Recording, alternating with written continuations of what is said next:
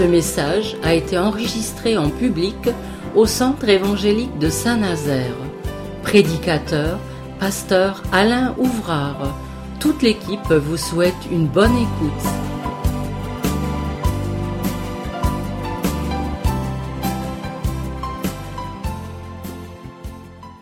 Une première lecture que je vous propose dans le livre des Hébreux, simplement un verset qui va nous situer dans notre méditation. Alors, Hébreux chapitre 4, verset 1 Simplement, ce simple petit verset. Alors, Hébreux chapitre 4, verset 1 où il est dit ceci, craignons donc, tandis que la promesse d'entrer dans son repos subsiste encore, qu'aucun de vous ne paraisse être venu trop tard. Voilà, surtout la deuxième partie que qu'aucun de vous ne paraisse être venu trop tard. Vous savez, quelquefois on peut être très désorienté que lorsqu'on n'arrive pas à l'heure et que le train est parti. C'est encore pire pour un avion. On le voit et puis ben on peut rien faire, on est obligé de on subit la situation, c'est-à-dire que voilà, on attend on est obligé d'attendre le prochain. Et c'est un sentiment de, frustration, assurément, parce que c'est vraiment très désagréable. Franchement, c'est désagréable. Mais par-delà les sens que nous pouvons donner euh, à tous les retards, les contretemps euh, de la vie et qui n'ont qu'une importance euh, relative, malgré que ça pose quelquefois des gros problèmes, là il est question finalement eh bien du salut, il est question des promesses que Dieu nous laisse que Dieu nous, nous donne. Et avec ce sentiment, parfois, en regardant autour de nous, dans notre environnement, peut-être euh, en regardant les, autres, de cette frustration qui peut naître en nous en disant mais c'est bien pour les autres, ils sont arrivés à temps, mais moi je suis arrivé trop tard. Et d'être euh, véritablement aux prises avec une, une grande contrariété en disant mais c'est pas pour moi, c'est fini pour moi, ça n'arrivera pas. Alors euh, nous sommes rassurés parce que il y a cette exhortation qui nous est laissée à travers euh, la Bible, ce texte, et puis on va voir un autre passage où là les choses prennent d'autres proportions, et vous allez le comprendre de le sujet sur lequel nous allons nous arrêter. Mais je relis quand il nous est dit tandis que la promesse d'entrer dans son repos, dans son salut, et par extension, nous pouvons dire, eh bien, tout ce que nous attendons, tout ce que Dieu a mis au fond de notre cœur, dont nous espérons la réalisation des choses qui ont peut-être euh, un sens euh, euh, aigu pour notre santé parce que nous sommes malades, pour notre guérison, pour une délivrance peut-être à caractère physique ou, moral, peut-être par rapport à aussi lui donner un sens spirituel en pensant que bien, nous avons raté le rendez-vous, que l'occasion est passée, qu'il n'en arrivera rien.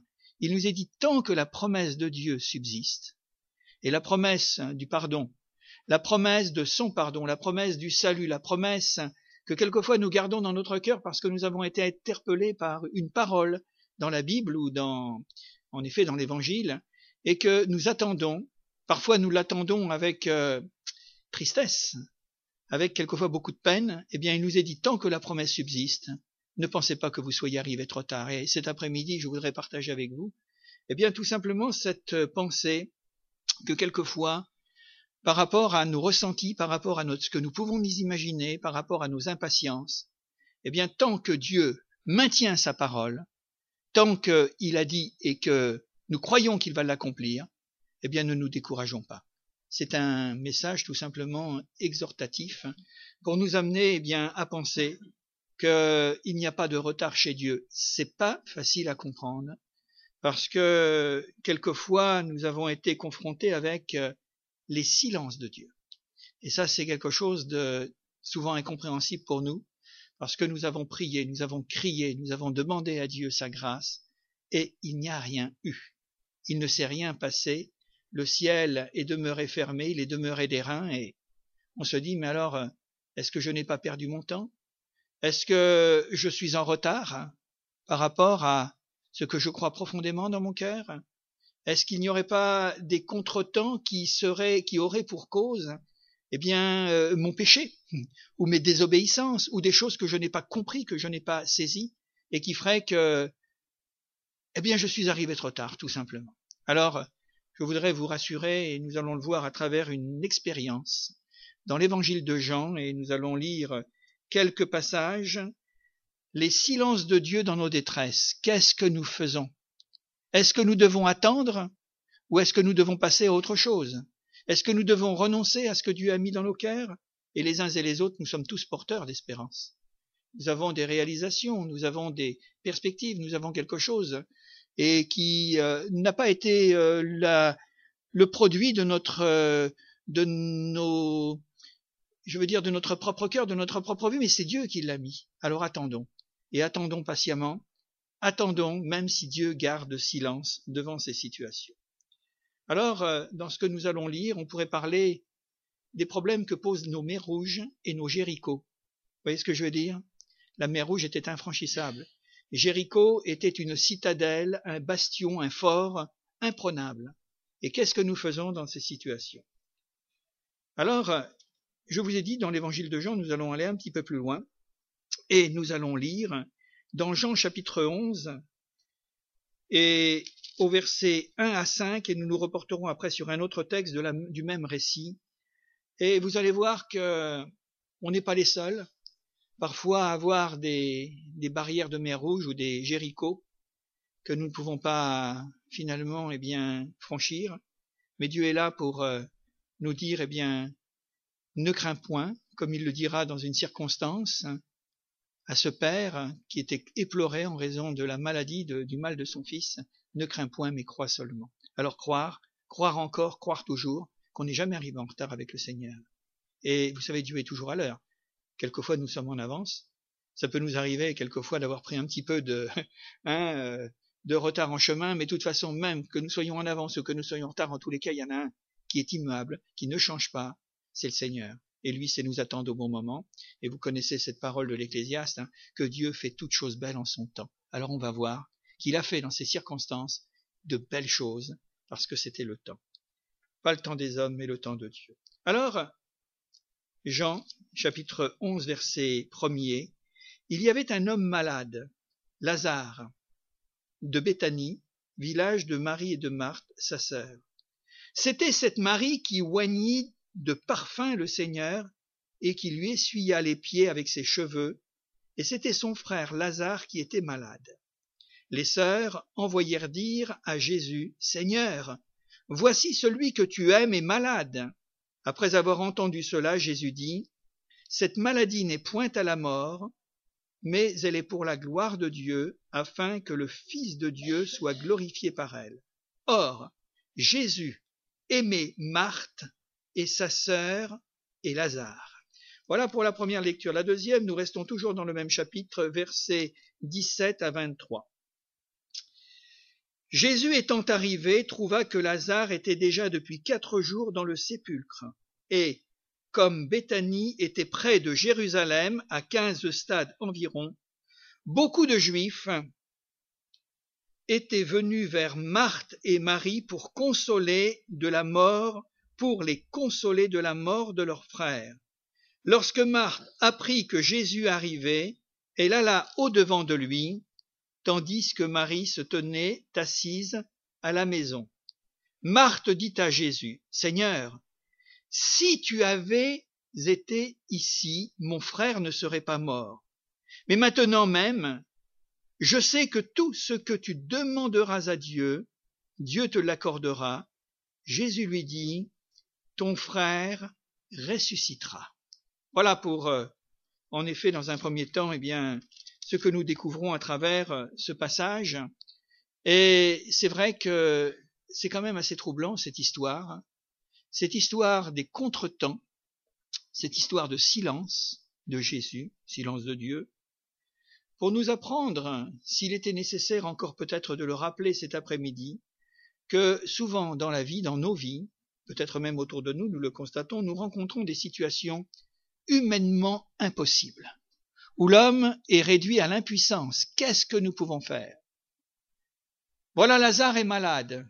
Mais, par chance, nous avons un ami qui s'appelle Jésus, il est capable de le guérir, puisqu'on en a déjà guéri, des dizaines, des centaines, et voire des milliers. Ça, c'est rassurant, vous comprenez?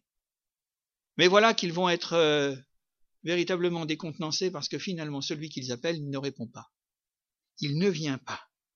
Alors, à ce moment-là, quelle est la réaction que nous pouvons avoir? C'est que nous avons beaucoup d'imagination et nous essayons et tentons beaucoup de choses dans l'espoir de trouver des solutions à notre problème, parce que nous ne voulons pas rester comme ça, c'est tout à fait humain et compréhensible, c'est logique.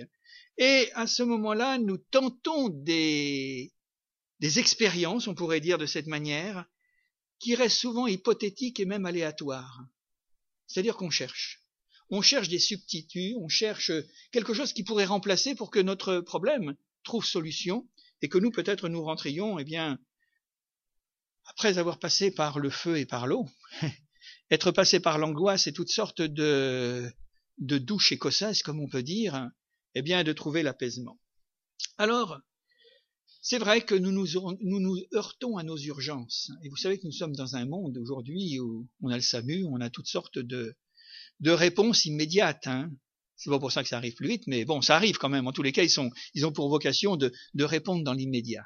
Mais ça fonctionne quand même, on peut le reconnaître. Et c'est justement confronté à ces urgences de la vie, comme là, dans cette situation. Quelqu'un qui est malade, qui est à la mort, ben, on n'attend pas en ce moment-là, on y va tout de suite. Hein, c'est tout à fait compréhensible. On se pose même pas la question. Et là, on se trouve aussi, eh bien, devant nos urgences, à la lenteur de Dieu, non seulement au silence de Dieu, mais aux lenteurs de Dieu qui nous déconcerte. Ce qui nous renvoie automatiquement à nos impatiences, quelquefois à nos doutes, parfois à nos, à nos révoltes, en disant, eh bien, non, c'est pas possible. Moi, j'avais mis toute mon espérance, toute ma foi en Dieu, et finalement, j'ai fait ce que je devais faire. J'ai épuisé toutes les ressources de la prière ou d'autres choses. Et quelque part, eh bien, rien du tout. Il ne se passe rien. Alors, euh, soit nous nous abandonnons et nous disons Seigneur, tu viendras quand tu viendras, mais je te fais confiance. Je continue à te faire confiance. Je ne sais pas quand, je ne sais pas comment, je ne sais pas où, mais néanmoins, alors ça s'appelle l'abandon à ce moment-là. Et c'est véritablement l'attitude de la foi positive. C'est l'attitude de cette foi qui est honorée de Dieu. C'est peut-être pour cela que Dieu nous fait attendre. Ça pourrait avoir cette signification.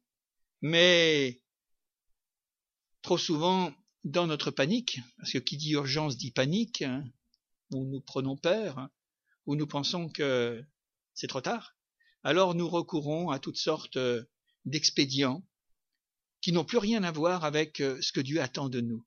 C'est-à-dire la première attitude, celle de l'abandon, et de lui faire confiance. Vous savez que vous avez ce texte, c'est quand même un, principe qui nous est donné, que nous connaissons, euh, que nous connaissons bien.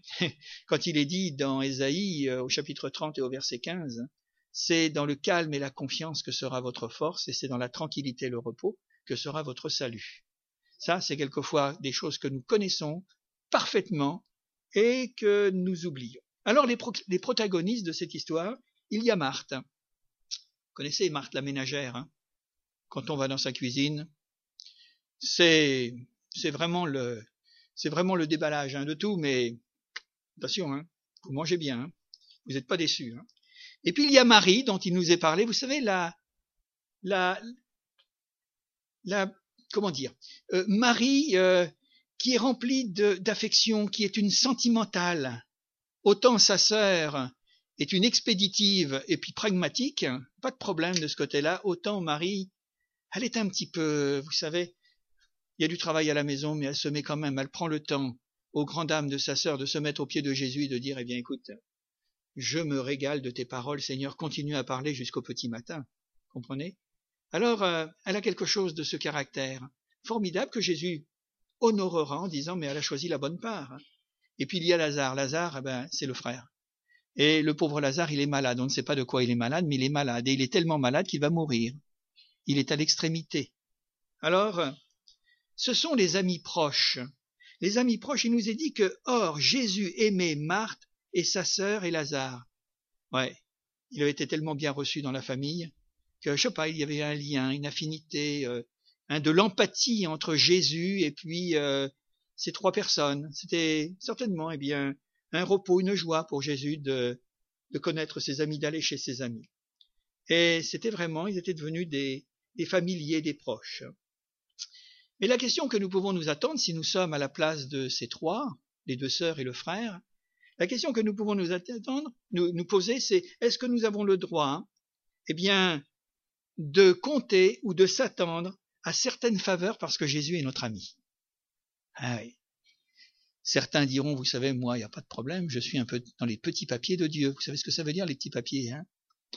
Je suis consacré, je suis fidèle, ceci et cela. Ça, c'était la, mentalité des pharisiens qui se disaient, mais Seigneur, vous savez, le fameux là qui rentre dans le temple et qui est rempli de lui-même et de suffisance, de dire, Seigneur, tu sais, euh, un homme comme moi, il n'y en a pas deux, hein, tu sais que tu peux me donner toutes les bénédictions que tu veux, je les mérite. Hein. Voilà.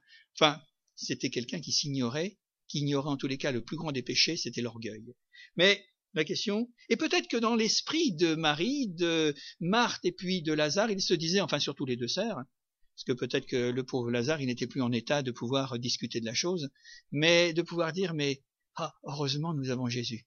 Et comme nous savons tout ce que Jésus a fait, parce que je voudrais quand même vous le dire, hein, Lazare c'est pas le premier à être ressuscité. Hein. Il y avait la fille de Jairus, et puis il y avait également euh, le jeune homme qui était euh, le fils de cette pauvre veuve, Anna. Alors il se disait, mais là nous avons une, sécurité, nous avons une assurance touristique. On a Jésus. Naturellement, ils avaient Jésus.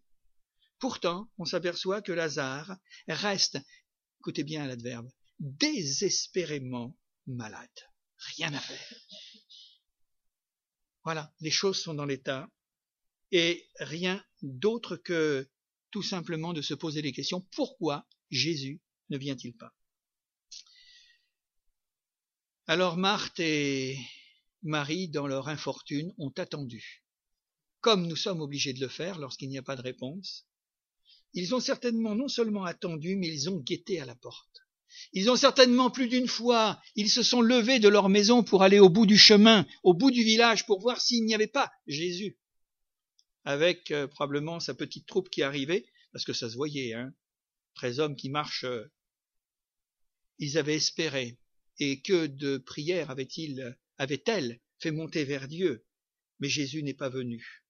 Alors les heures d'abord, les heures du jour, les heures de la nuit, les journées et sans aucune réponse de Jésus. Et voilà que Lazare est en train de mourir. Et non seulement il est, il est moribond même. On peut dire que il va passer de, vie à trépas, et ça se voit, ça se sent. Et la question que les sœurs se posent, mais où était-il? Où était-il? Qu'est-ce qu'il est devenu? Avait-il reçu le message? Parce que quelquefois, on n'est pas toujours sûr que l'acheminement se fasse correctement.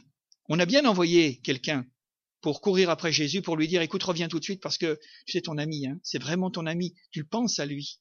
Et on ne sait pas s'il va vivre. Alors à ce moment-là, tu reviens, mais Jésus n'avait pas fait demi-tour. Alors on pouvait se poser la question, mais est-ce que le message a été, bien, bien reçu? Ou est-ce que peut-être Jésus se trouvait dans l'inconscience à ce moment-là? C'est quand même un grand mot. Mais connaissait-il la gravité de la situation de Lazare? Vous savez, je voudrais vous dire tout de suite, hein, Dieu connaît nos petits comme nos grands problèmes, et il voit, comme dans une lettre ouverte, tout ce qui peut se passer dans notre vie. Ça, c'est aussi un élément qui construit notre foi, de savoir que Dieu connaît tout, il sait tout, et il peut tout. Et s'il ne fait rien en la circonstance, c'est qu'il a des raisons que nous allons découvrir, parce que quand Dieu passe pour ce que nous attendons pour être un miracle, à la place, il va faire un prodige. Vous savez ce que c'est?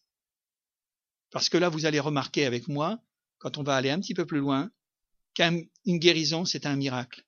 Un prodige, c'est une résurrection.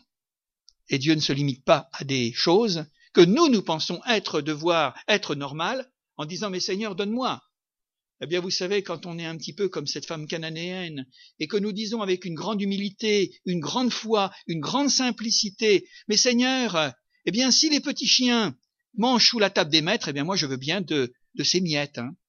Et là, c'était plus que des miettes que les deux sœurs vont recevoir, parce que elles ont quémandé, elles ont prié, elles ont supplié une guérison, et il va y avoir beaucoup plus que ça, ça va être une résurrection.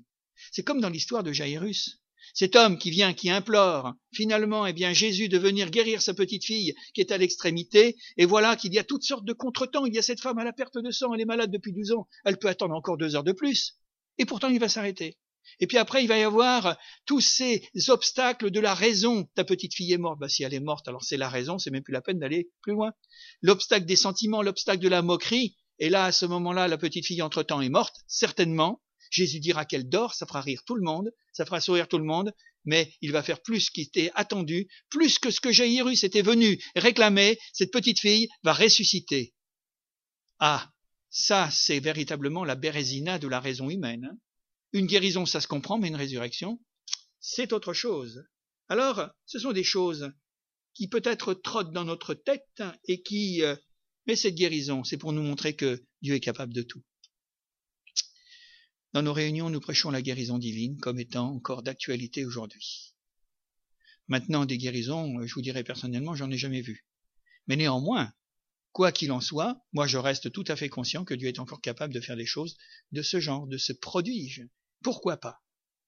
Maintenant, une chose qui est certaine, c'est que nous, nous devons être suffisamment adaptables ou adaptés pour, euh, eh bien, tout simplement, euh, croire ce que Dieu nous demande de croire et de pouvoir obtenir ce que nous attendons de sa part, et cela par la foi. Alors, où était-il? Est-ce que Jésus avait reçu le message? Connaissait-il la gravité de l'appel? S'en souciait-il? Est-ce que Jésus avait des amis du jour et puis le lendemain il les oubliait? Je pense pas. Et ça c'est rassurant. Et puis voilà le drame. On vient dire que Lazare est mort. Ou plutôt, il nous est simplement rapporté cette histoire lorsqu'il eut appris que Lazare était malade, il resta deux jours encore. C'est terrible une chose pareille, hein Dans le lieu où il était. Et il dit ensuite aux disciples, retournons en Judée. Les disciples lui dirent, mais Rabbi, les Juifs tout récemment cherchaient à te lapider et tu retournes en Judée. Alors probablement que Jésus était parti de la région de Béthanie parce qu'il y avait des menaces de mort sur Jésus. Et puis il avait eu finalement, eh bien, cette réaction comme il l'a enseigné lui-même, si on vous persécute dans une ville, fuyez dans une autre. Peut-être la raison pourquoi il n'était pas là. Mais en tous les cas, c'était pas la peur qui motivait Jésus. Hein. Jésus répondit, n'y a-t-il pas douze heures au jour? Si quelqu'un marche pendant le jour, il ne bronche point parce qu'il voit la lumière de ce monde. Mais si quelqu'un marche pendant la nuit, il bronche parce que la lumière n'est point en lui. Et vous savez, quelquefois, il y a des nuits qui sont terribles hein, pour nous. Hein. Et parfois, nous pouvons broncher, comme il le dit. Mais il y a douze heures au jour. Alors laissons à Dieu le temps, qui est le sien, de faire ce qu'il convient de faire au bon moment. Après ces paroles, il dit, Lazare, notre ami, dort. Vous avez compris, c'est pas le même mot que mort. Il dort. C'est ce qu'il dira aussi à la fille de Jairus. Elle dort. Mais je vais le réveiller. il y a de l'espoir avec le Seigneur. Hein faut le suivre. Hein. Vraiment, je vais le réveiller. Les disciples lui dirent, mais Seigneur, il dort, il sera guéri. C'était la logique, puisque là, on a la preuve que le message était bien passé, qu'il savait qu'il était eh bien dans cet état. Jésus avait parlé de sa mort, mais ils crurent qu'il parlait de l'assoupissement du sommeil. Alors Jésus leur dit ouvertement, Lazare est mort. Et à cause de vous, afin que vous croyiez, à cause de vous, les disciples, au Jésus, mais à cause de nous aujourd'hui, ce que nous sommes rassemblés cet après-midi dans ce lieu à cause de nous. Parce que ces textes sont là pour nous encourager à prendre confiance, à garder patience envers et contre tout et à rester les yeux fixés sur Jésus. Mais à cause de vous, je me réjouis de ce que je n'étais pas là. Seigneur, tu nous expliqueras comment ce que ça veut dire quand on est malade, quand on est dans l'urgence, quand on souffre, quand on est aux prises avec des crises aiguës. Dis-nous, Comment tu peux te réjouir de cette situation? Ah oui, ça, ça fait partie des mystères qui expliquent peut-être le silence de Dieu. Parce que Dieu nous donne jamais moins que ce que nous avons pensé, il nous donne toujours plus. Alors, nous allons vers lui, sur quoi Thomas, appelé Didyme, dit aux disciples, allons aussi afin de mourir avec lui. Alors lui, il, était, il avait le moral. On avait parlé qu'il était persécuté. Et euh, Thomas, ah bah, Thomas, hein, si je ne touche, si je ne vois, je ne croirai point. Lui, il était prêt à se, à s'engager, à retourner, mais il pensait qu'il allait, ils allaient être persécutés et jusqu'à mourir. Il était prêt à mourir. Mais le Seigneur ne nous parle pas de mort, il nous parle de vie. Vous savez qu'on se met des drôles de choses dans la tête. Quelquefois, quand ça va pas, quand on est mal, ça, ça travaille. Ça vous est jamais arrivé? On voit toujours le pire avant de voir le meilleur. C'est terrible, hein? Non, vous me répondez pas, vous avez l'air d'être tout à fait d'accord.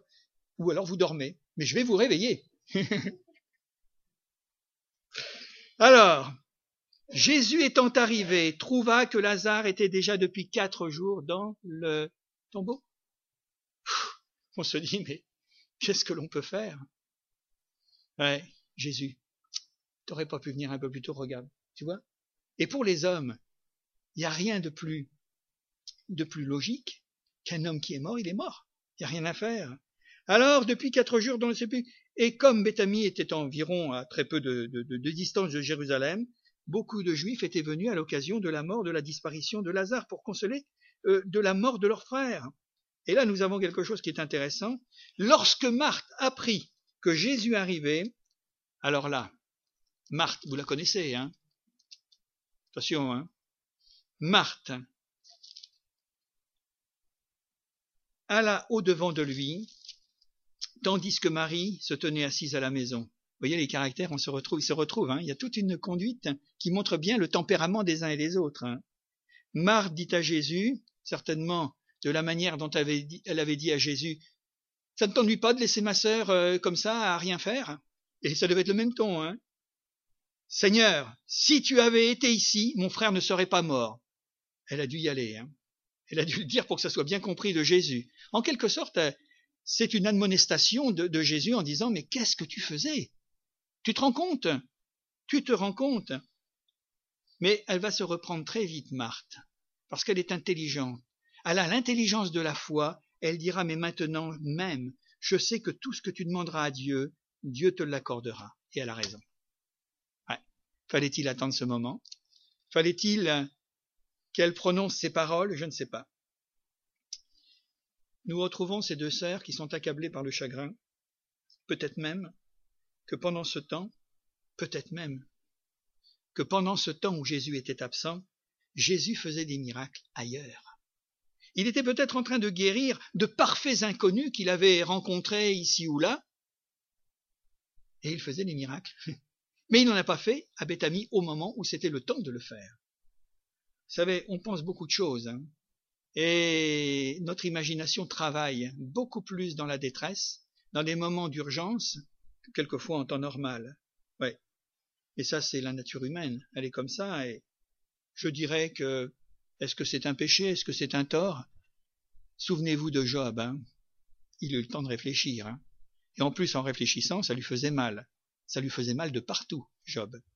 Et on voit la fin que Dieu lui a réservée. Parce que, on le connaît au début, il perd tout, tout, strictement tout. Ce n'est plus qu'un homme qui est sur la poussière. Il n'y a plus rien du tout. Alors il va débattre avec Dieu. Il va dire, mais Seigneur, et ceci, je suis pas d'accord. Puis en plus, il va avoir des amis fâcheux qui vont venir lui dire, eh ben écoute, hein, moi le conseil qu'on te donne, c'est de maudire Dieu comme à sa femme, et puis tu meurs, comme ça tu seras débarrassé, parce qu'une fois qu'on est mort, on s'occupe plus de rien. Hein. Mais c'est des moments difficiles, naturellement. Jésus peut-être était en train de faire des miracles, alors que son ami Lazare avait tant besoin de lui, et je reviens à ce que nous disions tout à l'heure, être l'ami de Jésus nous donne-t-il des droits? Alors je voudrais vous dire que le mot droit, c'est pas un langage pour un chrétien. Il y a un langage qui convient, c'est le mot grâce. On n'a aucun droit, aucun mérite. On n'a rien à faire prévaloir devant Dieu. Tout est grâce, tout est faveur, et tout est le produit de sa miséricorde. Et ça, ça change la nature des choses. Ouais. Peut-être que dans l'Ancien Testament, pour les Juifs, il y avait là un équilibre qui se faisait entre un peu donnant-donnant. Mais dans le Nouveau Testament, ce qui est là, le principe supérieur, c'est que tout est grâce. Et ça, c'est formidable. C'est quelque chose de merveilleux de vivre dans la grâce de Dieu.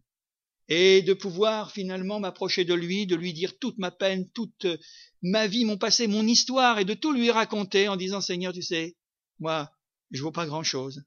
Mais je sais, je sais qu'à cause de ce que toi tu as fait pour moi, eh bien je peux prétendre véritablement m'approcher de toi parce que si tu fais les choses, c'est tout simplement par amour et par grâce. Alors moi de ça j'en veux, naturellement. Et ça remet tout le monde à égalité, ça c'est sûr. Parce que la seule chose qui permet à Dieu de d'honorer, de nous honorer, eh bien c'est notre foi. Il nous est dit, et mon juste vivra par la foi dans Bacuc, dans Hébreu, également la même phrase, nous la retrouvons dans Romains, c'est qu'il y a quand même des raisons. Alors, être l'ami de Jésus nous donne-t-il des droits? Est-ce que véritablement Jésus les aimait encore? Est-ce que Jésus m'aime encore parce qu'il me laisse dans une situation qui est vraiment très inconfortable, une situation qui où je suis vraiment malheureux, malheureuse? Est-ce que Dieu m'aime encore? Je l'ai souvent entendu ça dans l'Église. Quelquefois, des gens qui, des frères, des sœurs qui sont malheureux et qui sont venus me dire mais j'ai dû faire quelque chose d'impardonnable. Alors quand ils me racontent un petit peu leur histoire, je leur ai dit écoutez, Seigneur pardonne. La repentance, elle est là pour ça. Est-ce que le Seigneur m'aime? Vous savez, nous sommes tellement en quête d'amour. Nous voudrions tellement, parce que nous sommes des créatures qui ont été frustrées de l'amour d'origine dans le jardin d'Éden. Ah oui. Et nous sommes toujours en quête de dire, mais est-ce que Dieu m'aime? Alors moi, je voudrais le dire encore cet après-midi, c'est que Dieu nous aime tels que nous sommes. Et il attend pas que nous fassions, que nous fassions des bonnes actions. Bien sûr qu'il attend que nous fassions, mais je veux dire par là, c'est pas le BA et puis c'est pas euh, hein, tout ce que l'on met dans la balance pour essayer de, de se racheter ou de, se faire valoir. Ouais, Est-ce que Dieu m'aime encore? Ben Moi, je crois que Jésus, à, ce moment où Lazare était dans le tombeau, il aimait encore Lazare, mort, c'est vrai, mais il aimait Marthe et Marie. Essayons de comprendre ça. Alors on devine que Jésus n'a pas assisté à l'ensevelissement de son ami Lazare, ça c'est sûr. Et puis il y a quatre jours qui passent, nous l'avons lu, et il arrive, mais trop tard. trop tard. Qu'est-ce que l'on peut faire avec quelqu'un qui est dans un, dans un sépulcre depuis quatre jours? Il n'y a plus rien à faire. Alors là, on entend le soupir de Marthe. Mais Seigneur, si tu avait été là, mon frère ne serait pas mort. Eh oui. Est-ce que Dieu a oublié? Est-ce que Dieu a quelque part, euh, en effet, euh, comme on dit, zappé Non, pas du tout. Et elle va revenir vers Jésus sous cette forme d'excuse, mais, mais je sais que tout ce que tu demanderas à Dieu, Dieu te l'accordera. Et elle a eu raison de dire ça, parce que le miracle qui allait se produire, c'était pas la guérison d'un malade, c'était la résurrection d'un mort. C'est encore une autre dimension hein, qui nous qui nous laisse sans voix. Et Jésus a voulu nous montrer, pour plusieurs raisons, que Dieu est le, que Dieu est le Dieu le Tout-Puissant. Que rien ne l'arrête, que nos mers rouges, ou que nos Jéricho, ou que tout ce que vous voudrez que nous pouvons rencontrer qui nous met dans l'impuissance totale et, et, complète, eh bien le Seigneur est, est là pour nous dire, eh bien moi, je peux. Moi, je fais. Et je fais parce que je l'ai dit. Et parce que je le dis, je tiens parole. Alors crois-moi. Tout simplement, crois-moi. Et ensuite, Jésus va faire l'impossible, parce que c'est le mot, hein. On ne peut pas dire autre chose. L'impossible. Et nous voyons que dans cet impensable, dans cet impossible, nous pouvons lire le verset 40, où il est dit ceci, ou même le verset 35. Comme ça, ça sera la phrase la plus longue de toute la Bible. Jésus pleura. Ouais, Jésus pleura. Donc il y a aussi quelque part qui montre sa compassion. Et Jésus a pleuré devant le tombeau de son ami parce qu'il voulait montrer et faire la démonstration au monde entier ce qu'il peut y avoir d'abominable, d'horrible, comment dire, quelque chose de, de, oui, de terrible, de dramatique dans la mort d'un homme on ne se résoudra jamais, nous les hommes, à accepter la mort, d'une manière ou d'une autre. Parce que c'est un, c'est une, un non-sens. C'est un accident, je voudrais dire, c'était pas prévu au programme au départ. Ça, c'est, l'ennemi, le prince de la mort.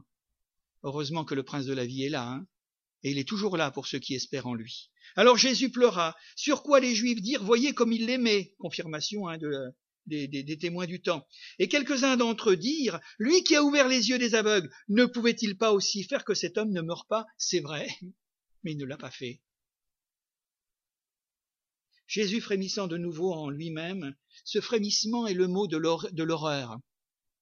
Il y a une nuance quand on étudie la Bible entre le mot tressaillir, Jésus tressaillit de joie, mais là il frémit, pour montrer tout ce qu'il peut y avoir de répugnant dans la mort. Frémissant de nouveau en lui-même, se rendit au sépulcre, c'était une grotte et une pierre était placée devant. Jésus dit, ôtez la pierre. Marthe, la sœur d'humeur, lui dit, Seigneur, qu'est-ce que, qu'est-ce que tu vas faire? Mais quelle ordre que tu es en train de dire? Il sent déjà, car il y a quatre jours qu'il est là. Jésus lui dit, ne t'ai-je pas dit? Et quand Jésus dit ça à Marthe et à Marie, il nous le dit à chacun d'entre nous, ne t'ai-je pas dit? Ne t'ai-je pas dit que si tu crois, tu verras la gloire de Dieu? Là, c'est quelque chose de merveilleux et de formidable. Tu verras la grâce de Dieu ou la gloire de Dieu. Si tu crois, tout repose sur le fondement et le pilier ou le pivot de la foi. Ça, c'est l'évangile de Jésus-Christ. C'est pas autre chose. Ils ôtèrent donc la pierre. Jésus leva les yeux en haut et dit, Père, je te rends grâce de ce que tu m'as exaucé. Vous pouvez dire la même chose? À chaque fois que vous priez Eh bien, nous devrions dire la même chose. Nous devrions dire la même chose. C'est pas parce que Dieu diffère l'exaucement de nos prières qu'il n'a pas entendu. Et je le rappelle, je le dis et je le redis encore cet après-midi, quand Dieu dit non, c'est non. Quand il dit oui, c'est oui. Et quand il dit rien, ça veut dire attends. Et combien de fois Dieu ne dit rien, il ne répond pas. Vous avez des textes dans l'Évangile que nous pouvons suivre page après page qui nous montrent combien il y a de différences dans nos conceptions des choses entre ce que Dieu pense et ce que nous nous pensons. Et ça, ça nous fait défaut. Parce que quelquefois, nous prenons la pensée, notre pensée pour la pensée de Dieu, la volonté de, notre volonté pour la volonté de Dieu, et nous sommes complètement, complètement désarçonnés. On dit, Seigneur, en pensant que Dieu devrait s'aligner sur ce que nous nous pensons. Mais c'est à nous de nous aligner sur sa volonté, sur ce qu'il pense. Et là, le temps joue un rôle terrible. Hein Alors, je te rends grâce de ce que tu m'as exaucé. Est-ce que nous pourrions le dire devant toutes les choses qui nous tiennent à cœur, qui nous brûlent à l'intérieur de nous-mêmes, de dire Seigneur, je t'ai demandé ça il y a un an et demi, il y a trois ans, il y a dix ans. Vous voulez plus loin? Oui, hier, je t'ai demandé quelque chose. Eh bien, maintenant, je ne vais pas te demander, je vais bénir ton nom, parce que je sais que tu m'as déjà exaucé, Seigneur. Et on est dans l'attente, paisible, sereine, et c'est à ce moment-là que Dieu va venir se précipiter pour nous répondre. Quelquefois, nous sommes, nous, les retardataires, les retardataires, ou nous sommes ceux qui retardons l'exaucement de Dieu en raison de nos doutes, en raison de, de notre raison, de toutes nos considérations qui se heurtent dans notre tête et dans notre cœur. Pour moi, je savais que tu m'exauces toujours, mais j'ai parlé à cause de la foule qui m'entoure, afin qu'ils croient que c'est toi qui m'as envoyé. Aujourd'hui, je voudrais dire et confesser, et vous le faites avec moi, mais je sais qui tu es, Jésus. Tu as les paroles de la vie éternelle. Et à quel autre irions-nous qu'à toi, puisque c'est ce que tu dis, c'est la vérité. Et je le crois, et ma confiance, ma foi se repose uniquement sur toi et sur toi seul, Seigneur.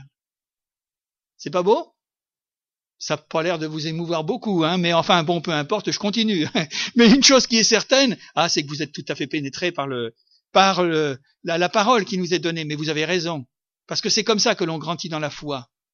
C'est comme ça que notre foi va se développer pour authentifier que nous en avons un. Vous savez, nous l'avons chanté, le dernier petit cantique. Il n'y a pas d'autre nom que celui qui était donné que le nom de Jésus-Christ. Eh bien, c'est vrai. Parole de Pierre dans le livre des Actes des Apôtres, chapitre 4 au verset 12. Voilà. Et ça, c'est quelque chose dont nous devons avoir en permanence au fond de notre cœur. Ayant dit cela, il cria d'une voix forte, Lazare, sort Ça a dû faire un drôle d'effet quand même. Hein Imaginez-vous toute la foule qui était autour.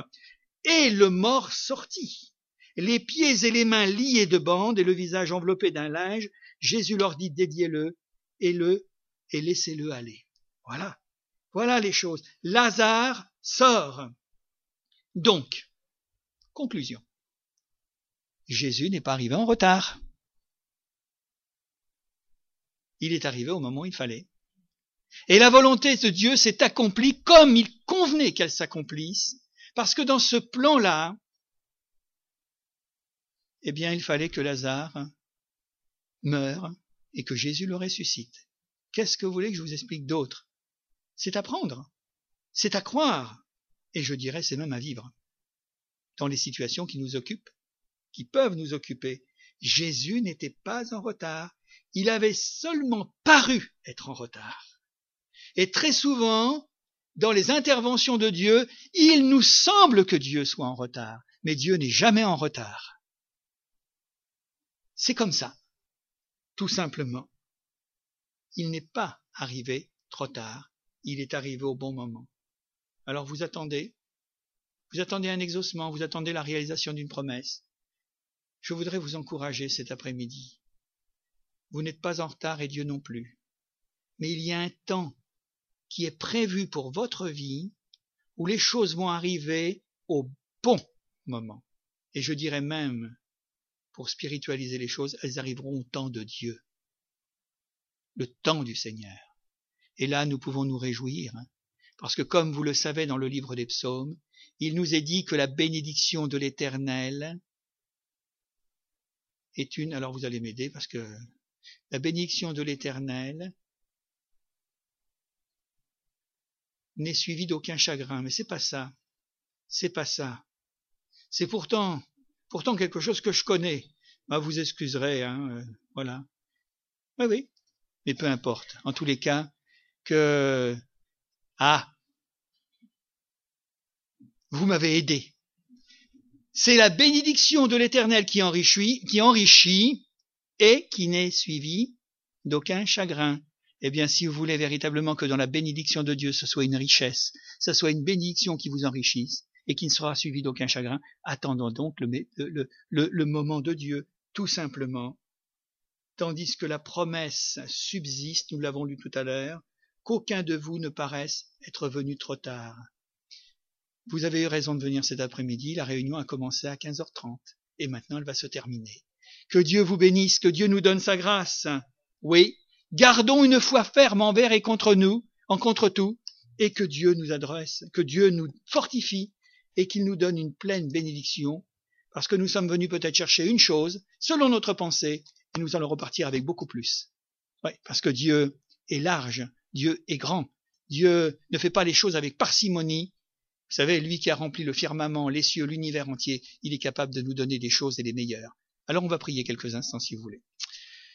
Seigneur, nous voulons te rendre grâce et te remercier pour ta bonté et ta fidélité. Oui, Seigneur, nous voulons te demander, moi je te demande particulièrement pour euh, mes amis, mes frères et mes sœurs qui sont auditeurs de cette parole, eh bien qu'ils se fassent du bien, Seigneur, qu'ils aient pu recevoir, eh bien, un encouragement cet après-midi, une exhortation, qu'ils aient pu recevoir aussi une consolation, comme dans l'histoire, en effet, de ces deux sœurs qui vivaient le drame de la mort de leur frère.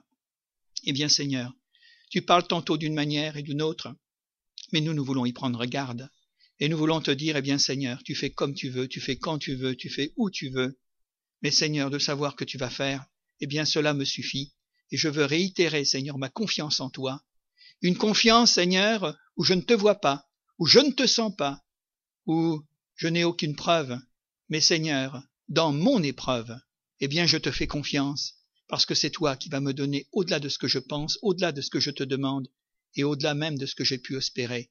Alors merci Seigneur, pour ta bonté et ta fidélité. Bénis chacun et chacune. Fais-nous du bien, Seigneur, cet après-midi. Passe dans les rangs. Accorde-nous ta grâce, au nom de Jésus, et que chacun puisse recevoir. Merci, mon Sauveur. Amen. Amen.